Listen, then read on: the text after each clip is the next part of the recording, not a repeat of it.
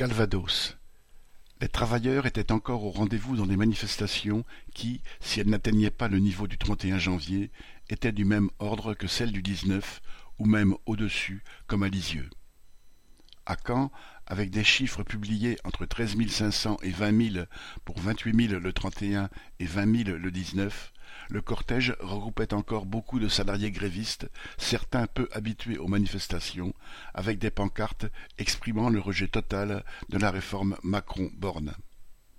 À Falaise, neuf mille habitants, la manifestation qui a parcouru la ville était la première contre cette attaque visant les retraites avec deux cents travailleurs partis dans un cortège animé du quartier populaire de la Fontaine Couverte et passant en centre-ville, particulièrement remarqué par les collégiens qui sortaient à la même heure.